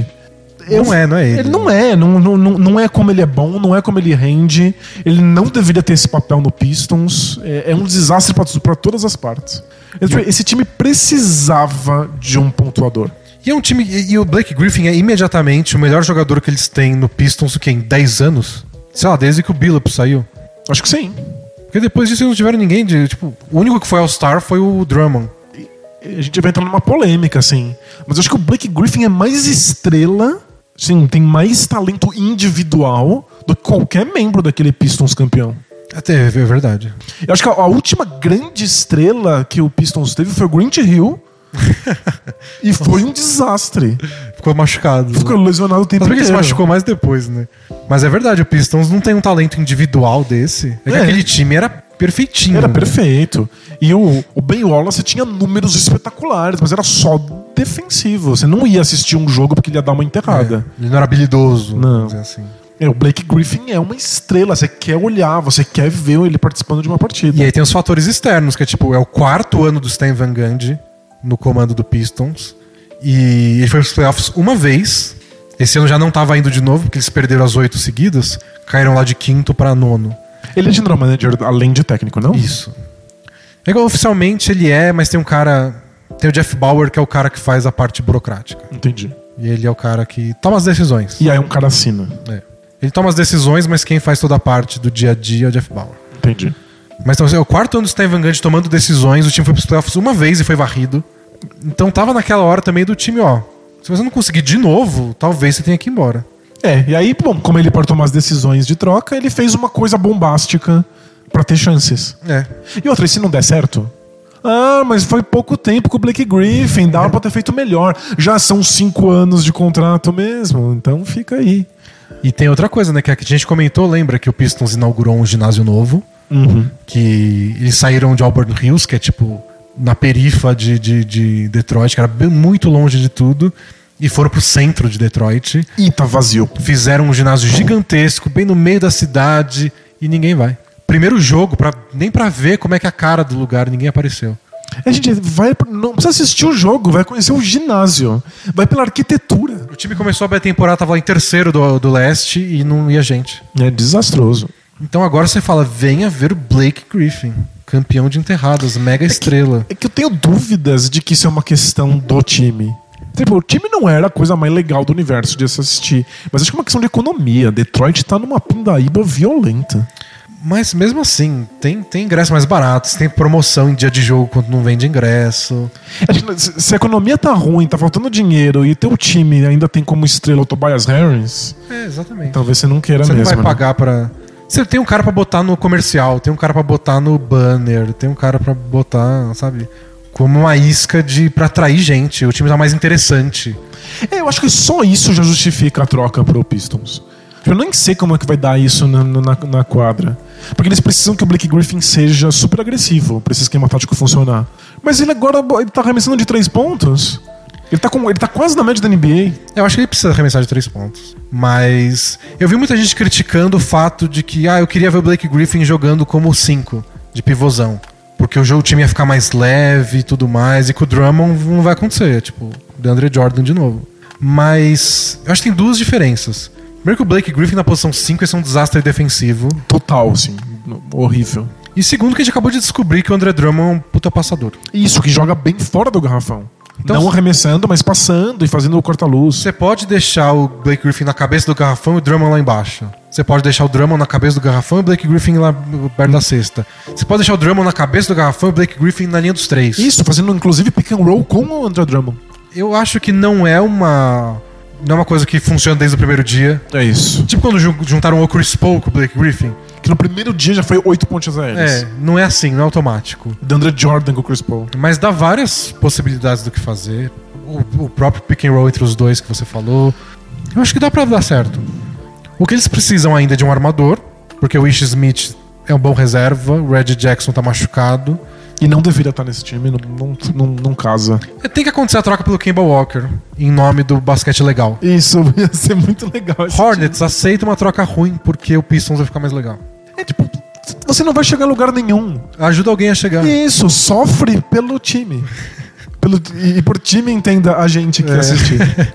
E o Stanley Johnson precisa jogar com mais regularidade, jogar bem com mais É. regularidade. Tem Mas- esse- esses pontos aí, mas do jeito que tava, eles não iam pra lugar nenhum. Não. Ah, mas o Blake Griffin é caro, mas o Blake Griffin teve lesão no joelho. Você assume o risco. Na posição que o Pistons se colocou, Não, foi uma- acho que foi uma das mudanças mais radicais tática de um ano pro outro. Foi esse Pistons. Foi um dos. um- um- uma das melhores descobertas da, da NBA ver que o André Drummond fazia sentido nesse esquema tático. É, tipo, é, foi muito radical, muito inesperado, e mesmo assim não funciona. é, funcionou por um tempo, aí quando começou desmoronar, já É, era. então já era. Então, não, realmente não ia a lugar nenhum. Não importava quão radical e quão bom técnico fosse o responsável. Então, tipo, agora eles são finalmente um time com potencial. Pode dar errado, mas você sempre tem essa desculpa de não deu certo esse ano, o próximo pode dar. O Pistons anterior, não. Tipo, não deu agora, não vai dar nunca. É, eu acho que o Blake Griffin saiu um pouco caro pro Pistons, porque o Tobias Harris tem valor de troca, esse draft tem valor de troca, mas não é tanta coisa assim. Não é tanto valor de troca também. Que time que vai Pois abrir é. mão de muita coisa pelo Tobias Harris? O time não tá numa situação tão boa pra, tipo, nossa, vai ser um sacrifício trocar esses caras. Troca, mas tá nono. Perdeu oito seguidas. Foi muito legal, foi uma troca entre dois nonos, o nono do oeste É. e o nono do leste. Então faz alguma coisa aí, você bota alguma esperança, você bota um potencial a mais. O teto do Pistons tá mais alto agora. Exato. Vai ser mó difícil chegar lá. E o contrato do Blake Griffin, eu não sei se eu falei, é de 40 milhões daquilo. né? Mas quando chegar lá, a gente vê. Exato. Tem- quando o planejamento não foi feito, não deu tudo certo desde o começo, você tem que engolir um sapo. É, exato. Não tem muito jeito, você tem que, tem que lidar com o problema. Vamos manter esse time médio, bosta, nono do leste, porque o Blake Griffin vai ser caro daqui cinco anos. daqui cinco anos nem vou estar aqui, velho. Vou estar no Havaí. Já, já- já vai ter invertido os polos magnéticos da Terra, mas já vai ter dado é. tudo errado. né? Não vai mais ter NBA, faliu. Todo mundo assiste hockey agora. O MMA com, com, com bola agora é. É. o maior sucesso do planeta. Os clones já vão ter tomado o mundo do basquete. Então eu acho que às vezes tem que fazer negócio ruim, É. porque você já tá na merda. E eu acho que é isso que o Pistons fez, e acho que é por isso que essa troca tem essa sensação do. "Ah, Não foi tão bom pra ninguém, mas também ficar parado era uma bosta. Assim, O pior é que assim que eu olhei a troca, eu fiquei, tipo, horrorizado, porque eu achei que nunca ia acontecer por parte do Clippers. Pro Pistons, eu acho que faz todo o sentido do mundo. Acho que é completamente compreensível. Não é a melhor troca do planeta, mas não existia a melhor troca do planeta pro Pistons. Então, tipo, perfeitamente compreensível. Pro Clippers é bizarro. Outra parte interessante dessa troca, a gente não pode esquecer, é que Boban Marjanovic foi para o Los Angeles Clippers e a minha esperança, tô cruzando muitos dedos. Ele ser titular com o Deandre Jordan trocado, né? Isso, obrigado. Nossa, ia ser a coisa mais legal do planeta. Vamos ver 30 jogos de Boban Marjanovic titular na NBA? Esse é meu sonho. Ele- Você falou isso num, num, num filtro, né, pro, pros assinantes. De que tipo, ele é um- o jogador mais eficiente da história É do o basquete. pontuador mais eficiente da história da NBA, só que ele tem, tipo, por cento do, do, do tempo jogado dos outros colocados. E se ele jogasse muito, né? É, tipo, essa é a curiosidade. Não é que ele vai ser o Will Chamberlain sem jogar mais. Essa conta não é assim, né? Tipo, ah, você faz um ponto em um minuto, se você jogasse 48, ia fazer 48 pontos. não. Mas o que acontece ele jogar mais? Como é que ele se adapta? Ele aguenta jogar tanto tempo? E o pior, é, eu acho ele verdadeiramente bom. Ele, ele é bom de verdade. né? Tipo, ele, ele lembra o Yao Ming. Em termos de técnica, de trabalho de pé, de inteligência. E de saber conseguir se posicionar perto da cesta, que não é fácil pra qualquer grandalhão. Ele consegue o espaço dele, ele consegue segurar a bola bem quando passam e sabe finalizar. O maior problema dele é defensivo. É, sem dúvida. É ser obrigado a sair do garrafão, marcar pick and roll, ou não sair do garrafão pra não ser envergonhado no drible e ficar tomando arremesso. É, e aí, nenhum time quer ter que lidar com isso. Mas acho que o Clippers não vai ter muita escolha. Vendo o que acontece. É, uai, vai que, se ele não precisa ser campeão com, com, com com, É, o Boban. É, se, você- se ele começa a ir muito bem, você pode trocar ele por mais uma escolha de draft. Pronto. É só ganhar um, valor de troca. Não, eu Tô quero, animado, eu animado. quero muito ele titular em algum time, qualquer um. É que no Clippers ele vai quebrar o, Coitado. os oito ossos, né? Bom, ele vai estar em Los Angeles. Espero muitos comerciais com ele. É porque, além de tudo, ele é Entrevistas, simpático, em, é, é, engraçado. entrevistas em talk shows. Acho que cobrimos todos os lados da troca, né? Acho que sim. A outra coisa que eu achei interessante que comentaram, Ah, um cara no Twitter que conversou com um general manager que não quis se identificar. Mas ele falou que pro Blake Griffin essa troca poderia ser equivalente à do Chris Webber quando ele foi para Sacramento. Que na, na, na visão dele, o Chris Webber era muito talentoso, mas meio perdido.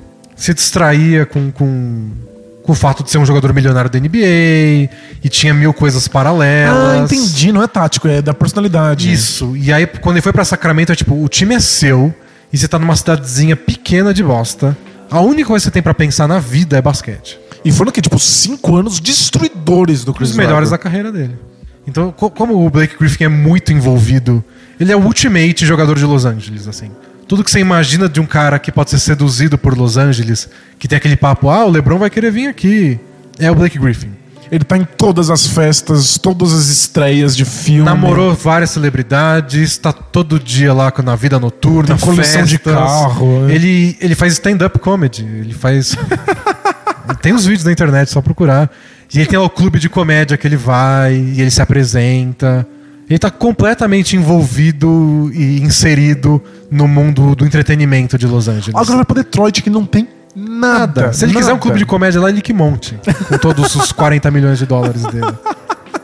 Vai ser bom pra inje- injetar um pouco de dinheiro É, em pode Detroit. ser, ele pode dar um boost na vida noturna de Detroit. É, claro, em uma semana ele vai ver tudo que tem pra ver. Né? Talvez ele se foque mais Então, no pra, basquete. pra é esse isso? cara de general manager, pode ser bom pra ele do tipo, ó. O que você tem na vida pra fazer agora É treinar e jogar basquete. é treinar e jogar e dar um jeito de, de fazer esse time ir bem. E aproveita que você tá no leste. É. É que o Blake Griffin provavelmente tinha muito tempo pra essa, pra essa vida noturna, não porque ele fosse desinteressado, mas porque ele tava sempre lesionado. E se livrou da maldição do Clippers, isso é importante. Não, isso nunca mais vai lesionar. A gente sabe que o Blake Griffin nunca mais machuca. Ele tem oito operações nos dois joelhos, mas agora. Agora, nunca mais. Pode, pode escrever aí, é científico. Não, sério, se o Blake Griffin, com esse histórico dele, não se machucar, Aí, tá aí a maldição do né? Clippers é cientificamente provada. Aí é publique-se, É. o Clippers é amaldiçoado. Então, é, não, esse era o último ponto que eu tinha guardado pra falar que Talvez seja esse lado de renovação do Blake Griffin é que eu não vejo ele tanto assim.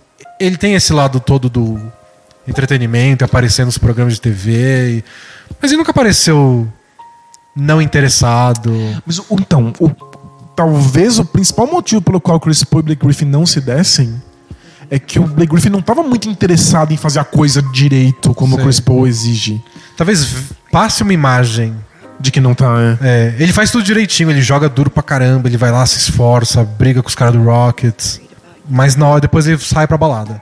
Talvez pro, pros outros envolvidos, pra ele tá, na cabeça dele tá tudo bem. É, o Chris Paul nunca tá bem se você não tá treinando de novo, e de novo, É. e de novo, né? Aliás, também fica esse, esse asterisco de que a gente nunca vai ter a revanche Clippers Rockets desde o episódio do túnel.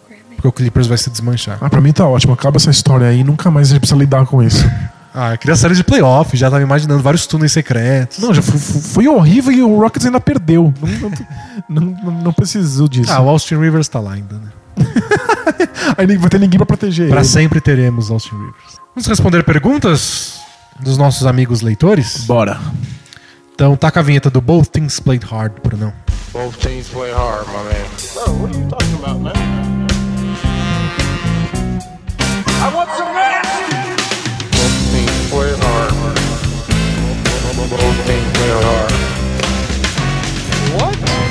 E aí, Brunão, valeu pela vinheta que eu acabei de escutar aqui. Na edição. Se você escutou mesmo, a gente precisa É, não. reforçar seus remédios, é. Primeira pergunta é do Acerel. a- respira. Acelera Ailton. É sobre Fórmula 1, por isso que é acelera. Ah, é? Só que é Ailton, não Ayrton. Ah, entendi. Agora, foi engraçado? É, tem que explicar a piada, então nunca funciona, né? Vamos lá, acelera Ailton. Salve D&D. Recentemente, ontem, a Fórmula 1 resol- resolveu não mais não usar mais as ditas grid, grid girls, que são aquelas garotas que ficam segurando guarda-chuva no grid. Nossa. Em seus eventos, tentando se alinhar aos novos tempos. O que vocês pensam a respeito? As próprias moças reclamam por perder os empregos. Há alguma solução para isso? Colocar homens de sunga para equilibrar? Mudar as roupas das meninas ou acabar com a porra toda mesmo? Se quiserem fazer um paralelo com as cheerleaders da NBA, fiquem à vontade. Abraços. É, primeiro, mais importante, que eu não vi nenhuma garota reclamar de perder emprego. Até porque não é um emprego. Não é um emprego? Não, porque tem porque acho que 18 corridas no ano, cada uma num canto do mundo. A corrida no Brasil, eles chamam umas modelos, as modelos vão lá. Ah, faz sentido, é. Elas não viajam a Fórmula 1. Não são tipo contratados, não são tipo as ring girls do UFC. Não, não. São sempre as mesmas meia dúzia. Cada lugar eles vão lá, chamam umas modelos daquele país e elas ficam lá segurando guarda-chuva. Não acho que ganham muito dinheiro, não é um emprego pra elas. Pra usar a terminologia que eu abomino, é um job a menos. Entendi. E É também um- não eram as É um bico, né? não eram as mesmas todo ano pra falar que ela tava contando com isso, tipo, Tem que alimentar, alimentar a família. Não tem uma né? modelo aqui que tava ansiosa pra chegar novembro e ganhar o bico dela de no GP Brasil. Então essa história do emprego é completa. Não. E colocar caras de, de cueca só explicita quão ridículo é, É. que a gente tenha pessoas que estão ali simplesmente para serem bonitas e desejáveis e que a gente não quer saber quem são, a gente só quer ficar babando. É ridículo, os tempos não comportam mais isso. Toda vez que eu vou assistir o UFC e antes da luta entra uma mulher seminua segurando a placa com, com o round, eu sei qual é o round. Tem, inclusive, aparece na minha televisão o número do round. Sabe, não, não faz absolutamente nenhum sentido. É... E, e foi no próprio GP Brasil que fizeram isso uns anos atrás. Trouxeram modelos também. Eles ficavam de sunga. Até porque as meninas não ficam de biquíni.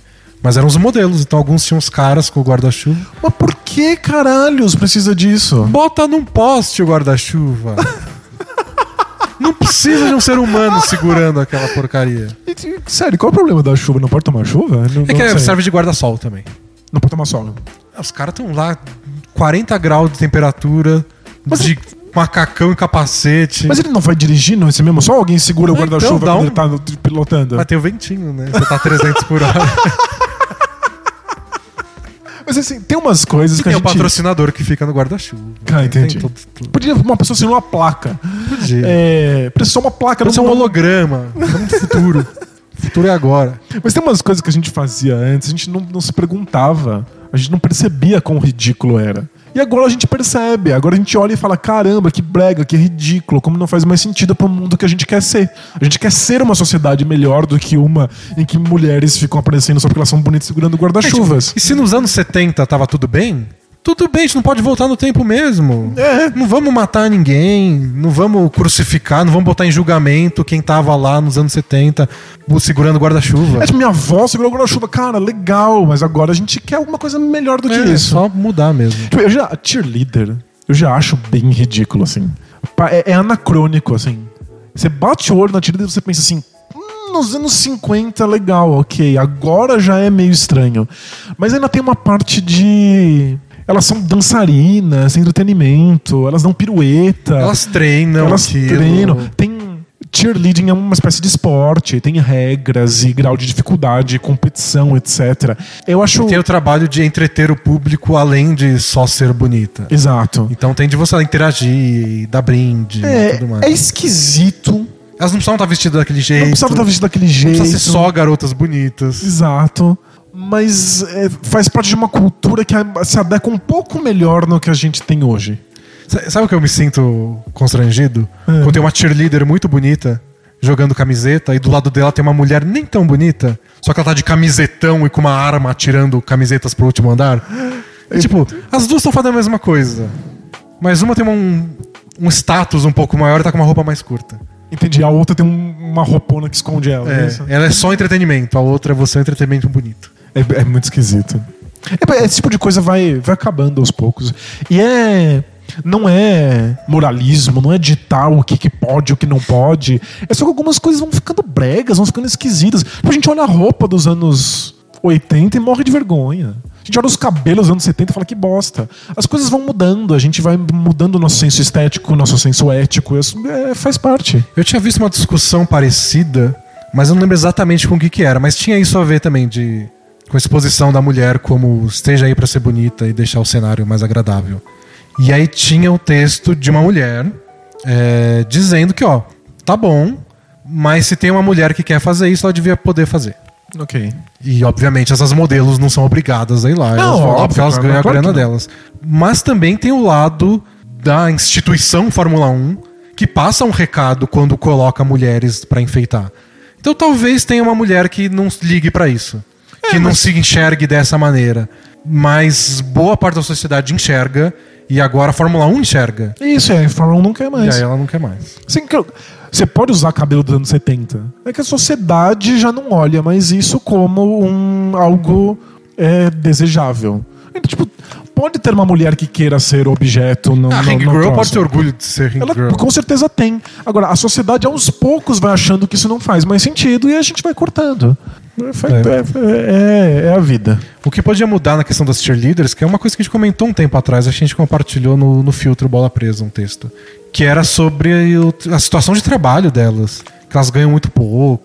É que elas usam isso mais como plataforma para fazer outras É, coisas. você né? bota no currículo que você foi cheerleader do Lakers. É difícil. As do Knicks, elas dançando, É espetacular, nossa, né? elas são muito boas. É. As do Knicks dão um baile na maioria da NBA.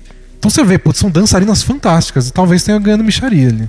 É, vai saber. Tem, tem cara de ser subemprego de quem tá tentando Broadway, né? É. Tipo, Pode ser. Então talvez isso tenha que ser. Se for pra manter as cheerleaders, se for dizer que é um pouco mais próximo do que nossa sociedade vê, paga direito. Porque dinheiro não falta na NBA. é, sem dúvida. Você se considera parte importante do entretenimento, do ginásio. É que seja entretenimento paga de mesmo. acordo também. É parte, se for parte do espetáculo, que hajam assim, né? É. Ah, pergunta do Juan Carlos. Prezados senhores. ok. É séria essa Nossa, vai, pergunta. co- vai, vai fazer cobrança de dinheiro. Gostaria de obter informações sobre a formação ou trajetória dos autores dos textos do Bola Presa. Estou interessado em assinar, mas acho pertinente ter mais informações sobre os autores. Agradeço a atenção. então aí o advogado do Juan Carlos mandou uma mensagem. Ele falou, tô pensando em assinar um bloguinho. Aí o advogado falou, eu vou, vou, vou me Averiguar, inteirar, averiguar se era uma boa decisão de investimento. Então a gente tem que se apresentar pro Juan Carlos. Ok. Danilo, quem é você? Um sonho. Uma cor. Qual é seu signo? Vamos começar do, do signo. Eu nunca respondo o signo. Se alguém pergunta assim, qual é o seu signo? A minha resposta é, tanto faz. Se você não adivinhou, se você tá perguntando, é porque você tá interessado. Se você tá interessado, você tem que entender de signo. E se você conheceu minha personalidade e não sabe qual é meu signo, então. Quando eu falar meu signo, a pessoa vai falar assim, ai, mas você é tão esse signo. Eu, tipo, se eu sou tão algum signo, já me fala antes de eu dizer qual é o signo. É isso aí. Eu nunca digo meu signo. Então não, vou não falar fala seu signo, Danilo. A minha formação é em filosofia. Eu sou formado em filosofia depois de abandonar uma faculdade de letras. Fui professor de filosofia por muitos anos e agora sou blogueiro e podcaster. Blogueiro e podcaster. Isso. Tá no seu cartão de visita. eu também desisti de letras, aí fui fazer jornalismo, sou jornalista. E blogueiro. E podcaster. E podcaster. E não sei se youtuber, porque a gente tem vídeo no YouTube, mas nossa cara não aparece. Se aparece voz, já posso ser youtuber? Ah, não sei. Acho que tem que. Pra ser youtuber tem que aparecer sua cara e você tem que fazer as chamadas tags. É. É como eles chamam os videozinhos que todo mundo faz. Então, tipo, ah, vamos falar, a tag de hoje é os 50 fatos sobre mim. Ah, entendi. Aí todo mundo faz vídeo com o mesmo tema? Gente, que preguiça! É porque não sabe o que falar, não tem o que falar. Youtuber não tem o que falar. Aí alguém propõe um tema e todo É. mundo fala. É tipo um, é um grande sarau. Gente, adoro requeijão. Foda-se, menina. Por isso que quando eu sigo blogueira, eu sigo blogueira de Instagram. Por quê? Eu quero ver, tipo, a cara dela, que ela é bonita. Eu quero ver a roupa que ela tá vestindo, porque eu gosto de moda. É isso. Mas ela não, ela não fala que ela gosta de requeijão, é isso? Ah, talvez ela fale no stories lá, mas eu não vejo. Que, aliás, volta e meia as, as, as blogueiras têm amigos blogueiros. E aí é muito engraçado. Porque acontece aquilo que você falou do homem de sunga. Porque você vê a mesma coisa acontecendo, mas sem o lado sexual acontecendo. na sua cabeça. Entendi. Então é o cara tá tirando a mesma foto que a menina. Só que eu não acho bonito. E aí parece tão ridículo e constrangedor e brega. Que você fala, putz, é isso que eu tô alimentando. Aí Você tira, o de- você tira o desejo da jogada É. e aí fica explícito quão imbecil é, né? E aí tem Impressionante. vários blogueiros homens lá, os caras tiram lá, vão vão na praia, botam óculos escuro, olha pra baixo e tira foto com o tanquinho depilado. Eu falo, nossa, pra, tem gente que deve estar funcionando muito. Pra mim, não. Pra mim funciona com essa outra mina que tá do lado dele.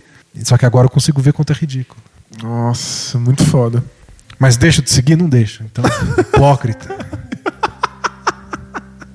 Bom, a gente deu nossa formação e explicou que você é hipócrita. Isso foi hipócrita, mitou. Mas tem, tem muita blogueira aí ganhando brinde por minha causa. Elas ganham muito jabai porque eu tô lá dando like. É verdade. Então, pelo menos alguma contribuição. E eu fico feliz pelo menos você não tá assistindo o vídeo da- das pessoas Ah, com, a- não, com a dá. tag Não Eu dá. gosto de requeijão. Não dá. Requeijão, odeio. Eu não gosto de requeijão. Odeio quem faz vídeo falando que gosta de requeijão. Você gosta de requeijão? Eu gosto.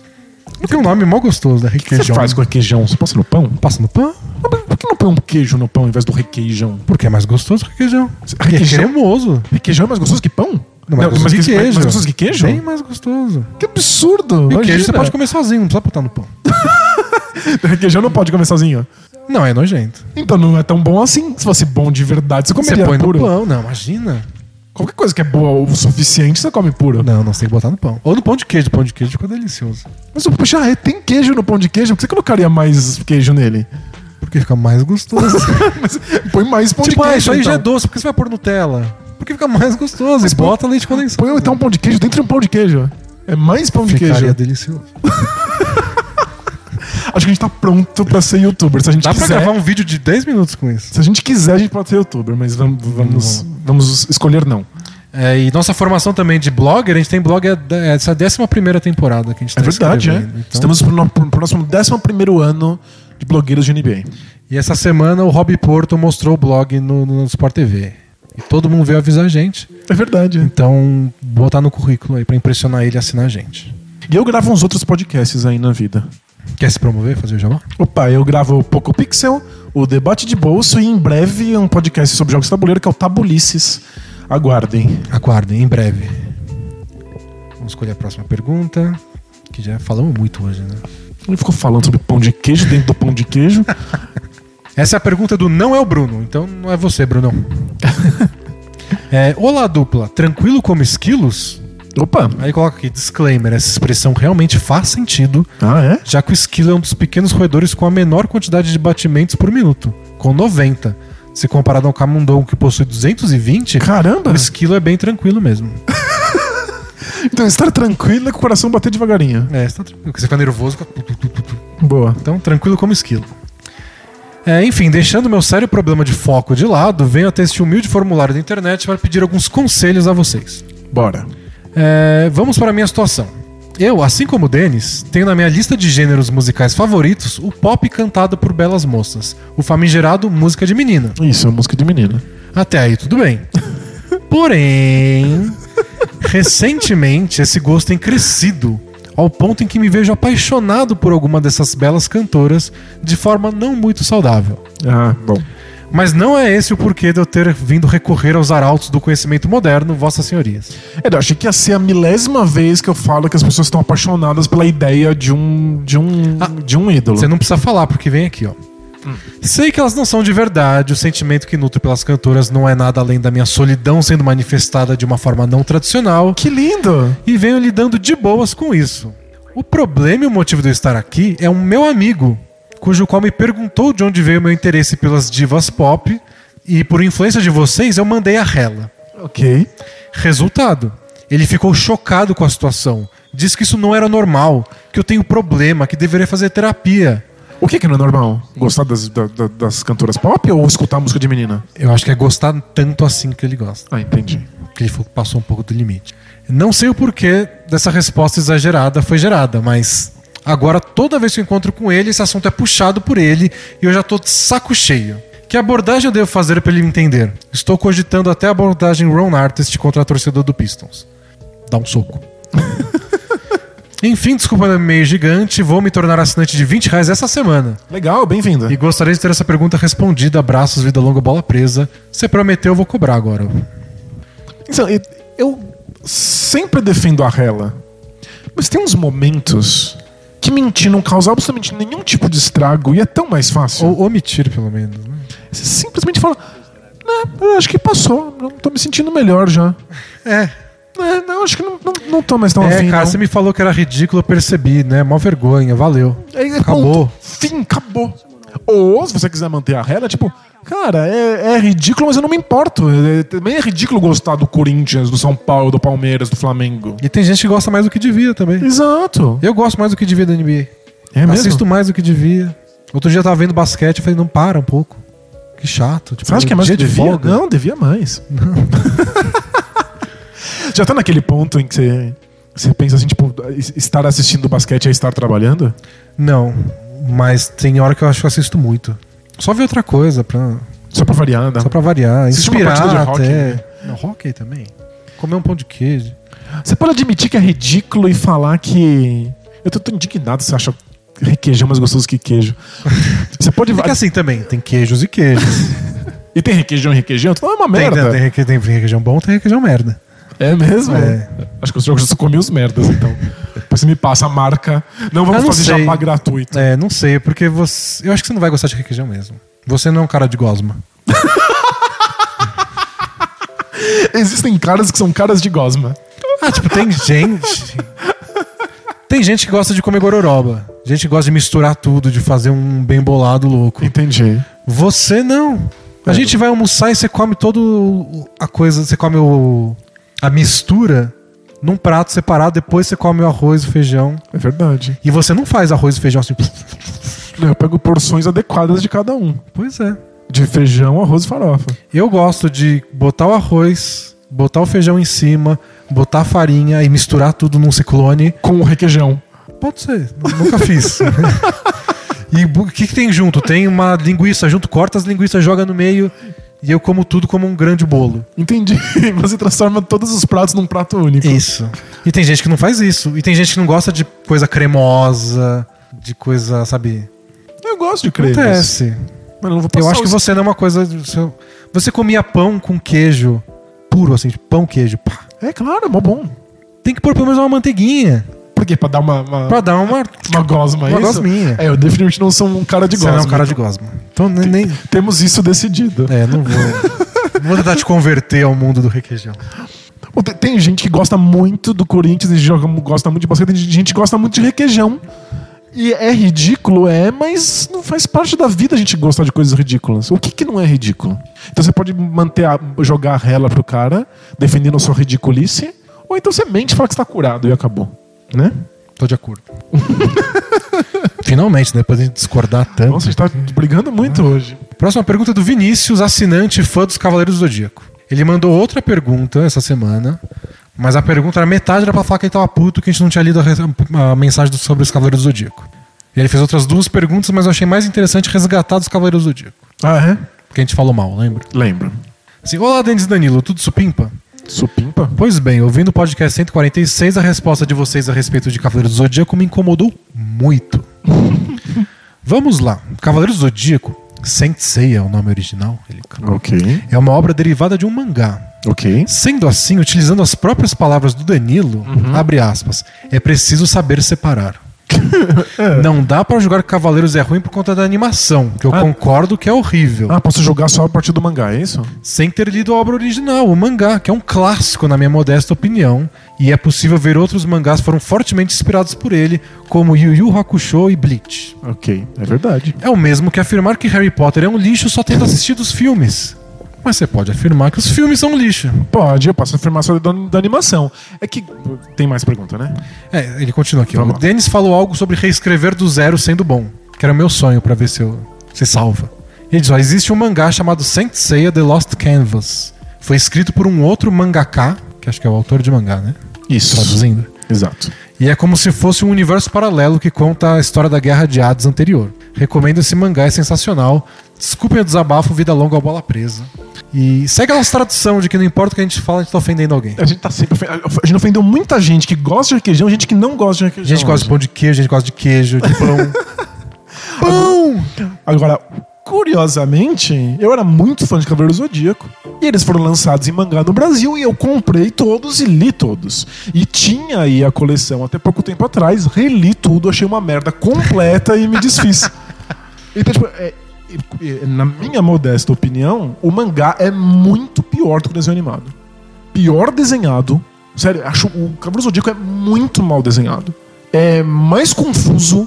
é- tem uma tipografia e um jeito de colocar, de expor as coisas nos quadros que na maior parte das vezes você não entende o que está acontecendo. É um cara gritando com o outro e aí um nome de poder e aí você tem que imaginar na sua cabeça o que aconteceu. Você tenta lembrar do desenho pra ver se você sabe o que tá acontecendo. Exato. É, sério, é tenso. Mas é- o, é- o ponto é que tudo bem mangá serem assim. Mangakas desenham esse, esse troço em um toque de caixa. Tem que fazer lá 20 páginas semanais, enlouquecidamente. Então não é pra ser bonito, não é pra ser bem desenvolvido, não é pra ter uma história que vai realmente fundir os seus miolos. É pra ser bobo mesmo, e pra pegar na, na- naquela coisa mais fundamental de todas, que é se sentir poderoso, falar do valor da amizade. Superação, Superação. Essas coisas funcionam muito bem para pessoas em algumas circunstâncias, para certas eh, faixas etárias específicas. Mas, mano, não jogo fora Cavaleiro Zodíaco, foi uma das coisas mais importantes da minha infância. Porém, Um lixo. não é bom. não é bem feito, não podia ser, é é, é muito corrido pro, pro cara que faz, pro mangaka. Última pergunta de hoje é do assistente contábil.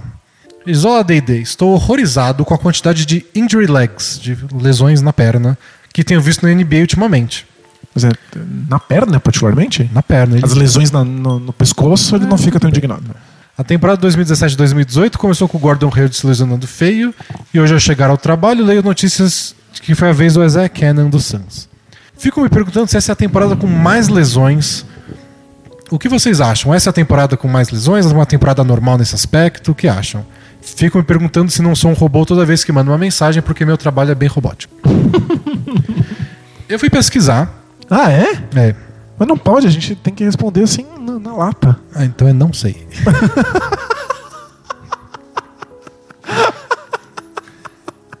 e eu achei um site que chama, que chama In Street Clothes, que é tipo em roupas de rua, em roupas civis. Que ele faz estudos sobre lesões no esporte. E eles fizeram um balanço da temporada 2016-17. Legal. E descobriram que desde que eles têm os dados de lesão, que é tipo mais de 10 anos aí, foi a temporada com menos lesões da NBA. 16, 17? Talvez e também a temporada com mais jogadores descansando, perdendo jogos por rest. Ah, eu lembro de ter visto uma estatística sobre isso. De que nunca jogadores tinham sido tão Poupados. poupados. E que a temporada passada então foi a que registrou menos jogos perdidos por contusão. Legal. Então essa eu não sei como vai ser o balanço final, mas alguma coisa certa estão fazendo. Então talvez essa temporada tenha lesões mais feias. Que são lesões completamente por acaso. É. Essas, essas de você faz uma bandeja e quebra a perna. Não... Então não sei, então vamos esperar os dados da próxima temporada, mas da última quer dizer que os times estão descansando mais seus jogadores É. e menos jogadores estão perdendo jogos por lesão. Muito bom isso, né? Então, eu acho que estamos evoluindo. Acho que a tendência é quanto mais dados você tem, mais você saber como lidar com o físico desses jogadores, né? É. Encerramos por hoje? Encerramos? Semana que vem, gente, programação possivelmente especial. Semana que vem é o Trade Deadline, na quinta-feira, que é o dia que a gente costuma gravar podcasts. Mas a gente já não ia conseguir gravar na quinta-feira por outros compromissos. Então a gente vai analisar a situação. Isso, ver se a gente grava antes, a gente grava depois. Se já tiver troca bombástica acontecendo antes do deadline, a gente já grava na quarta-feira. Se tiver guardando para o último dia, a gente espera e grava na sexta ou no sábado. Mas então na semana que vem o podcast vai sair num dia diferente, baseado em como tiver o mercado da NBA, que vai ser a última semana de trocas para essa temporada. Então é bem possível que Clippers vai fazer alguma coisa, Ah, o Lakers vai fazer Se alguma o DeAndre coisa. Jordan não for trocado, eu vou ficar indignado. Tem muito time com potencial, com ambições de mudar ainda. Então, o que a gente pode garantir é o podcast não sai no dia normal, mas os posts no blog continuam. Então, se tiver uma troca, corre lá pro blog rapidinho, vai ter um texto lá explicando o que aconteceu. Pô, exatamente. bolapresa.com.br se você tá meio perdido, só conhece o podcast. Isso aí, liga já. Valeu, pessoal. Até a próxima. Tchau! Tchau, tchau!